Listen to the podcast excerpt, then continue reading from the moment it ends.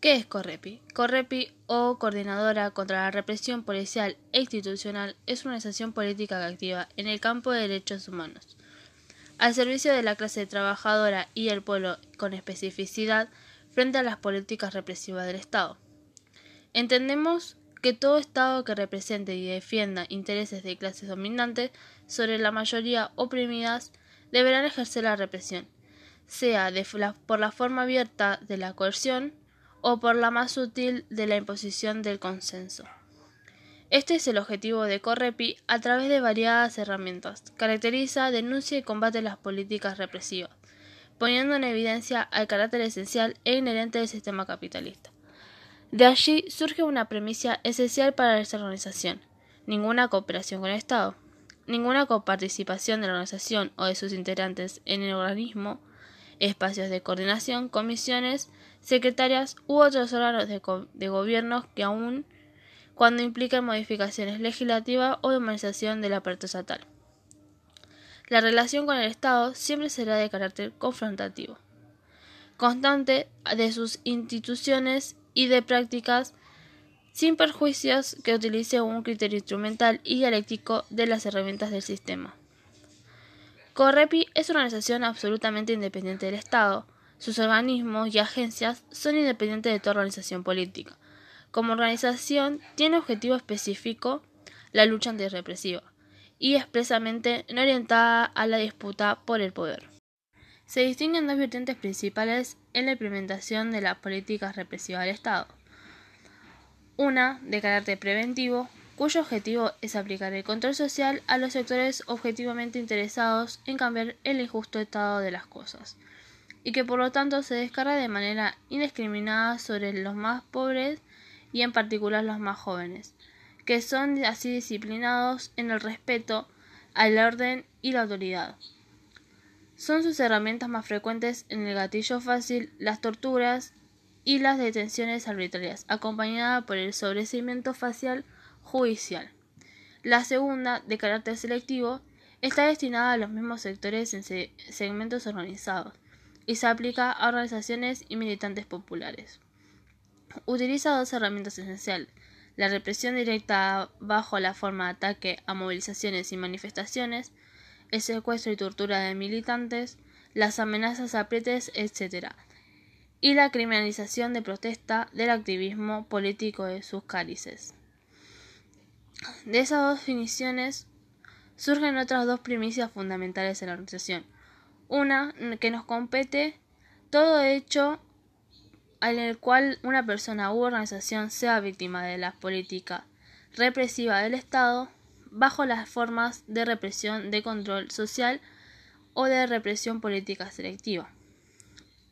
Y la otra, asumen la defensa constante e irrestricta de todo preso político, entendiendo que por tal quien es represializado por su actividad militante en beneficio del pueblo y los trabajadores. Ninguna diferencia, disenso o desacuerdo nos libera de la obligación de defender a quien nos caracteriza como preso político. A continuación contaremos algunos casos de gatillos fáciles. En mayo de 2017, en Villa Tesey, partido de Hurlingham, provincia de Buenos Aires, el subcomisario de la Policía Federal José Ernesto Bucarolo asesinó con su reglamentaria a Iago Ábalos, un pibe de 17 años al que persiguió y fusiló por haber hurtado cuatro tazas de las ruedas de su vehículo estacionado. Facundo Astudillo. Facundo salió de su casa en Pedro Lucero el 30 de abril por la mañana para llegar a visitar a su novia en Bahía Blanca. En el camino fue interceptado por dos retenes policiales. En el primero, el mayor, el Buratovich se dejó constancia del incumplimiento de la cuarentena. Algunos kilómetros más adelante, en el acceso de la localidad Teniente Origone, le pidieron nuevamente los papeles necesarios para circular. Efectivos tomaron fotografías del joven junto a los patrulleros de destacamento y su documentación personal. Desde aquel día nada se supo de su paradero, y recién a los 40 días de su desaparición su madre realizó la denuncia. Ignacio Seijas. El 20 de junio del 2020, a las 8 de la mañana, Ignacio estaba escuchando música en la habitación de la casa de su mamá. Lo atacaron 12 policías del grupo de apoyo departamental y de la Comisaría 7 de Lomas de Zamora, que interrumpieron un allanamiento, buscaban cosas que habían sido robadas en la escuela del barrio, pero se confundieron de departamento y entraron a una dirección equivocada. Valentino Blas Correas.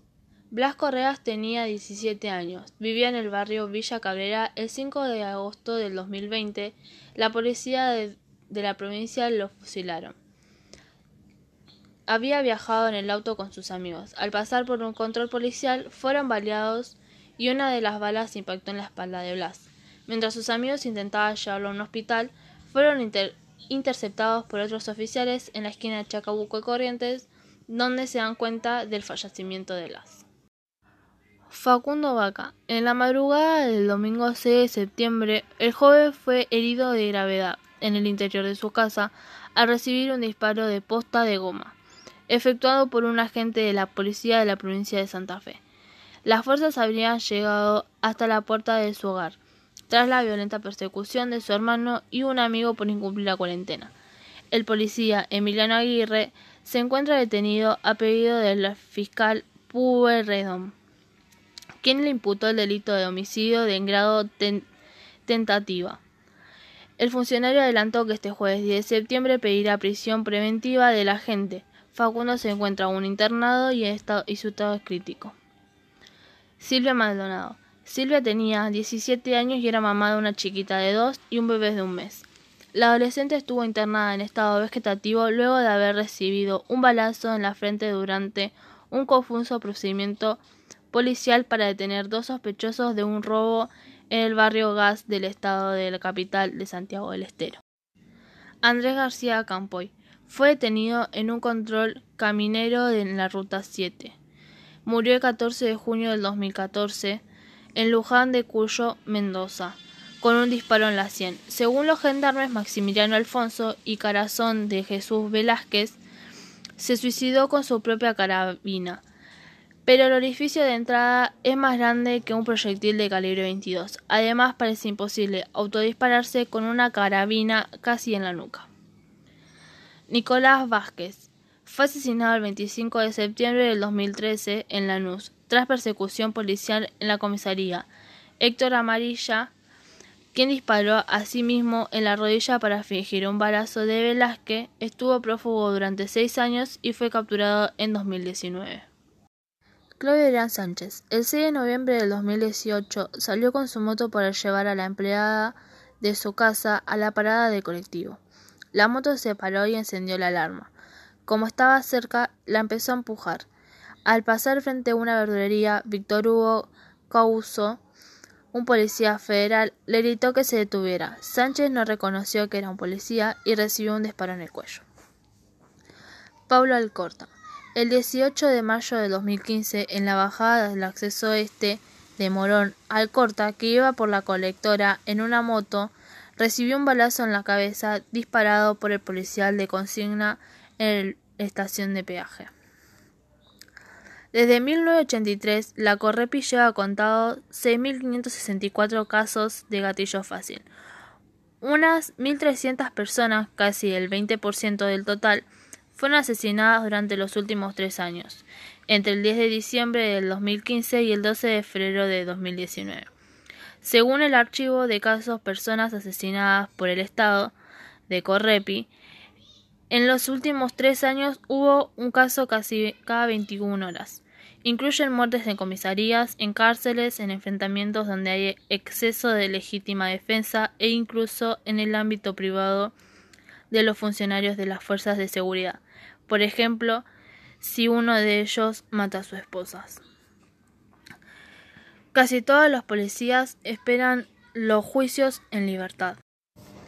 En conclusión, la Coordinación contra la Represión Policial e Institucional, CORREPI, conjuntamente con los familiares de víctimas de la represión policial, realizan anualmente estadísticas alarmantes con respecto a las personas muertas en ocasiones de conductas ilegales por parte de las fuerzas de, de seguridad del Estado destacando que la mayoría de las muertes corresponden a detenciones arbitrarias, haciendo un uso indebido de la averiguación de antecedentes de falta o contraversiones, pudiendo atribuir generalmente la muerte de los demorados o detenidos a la aplicación de las torturas y tormentos.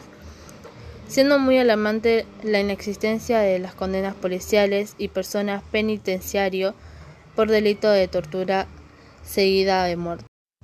Es necesario un compromiso político del Gobierno nacional y de los gobernadores para impulsar formas de fondo que transformen las prácticas de policías de todo el país, reformar el órgano de control policial, así como el anuncio de encarar cambios en la policía.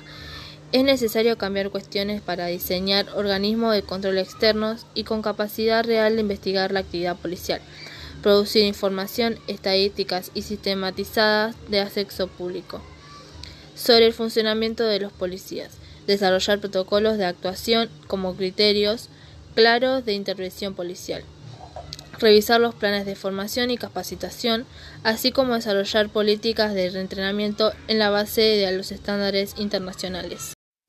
Finalmente, es fundamental entender que quienes infringen las leyes deben ser detenidos y juzgados por el hecho cometido, pero también deben existir una fuerza de seguridad que no se encuentre sospechosa de cometer actos ilegítimos, siendo que tienen una ventaja y superioridad.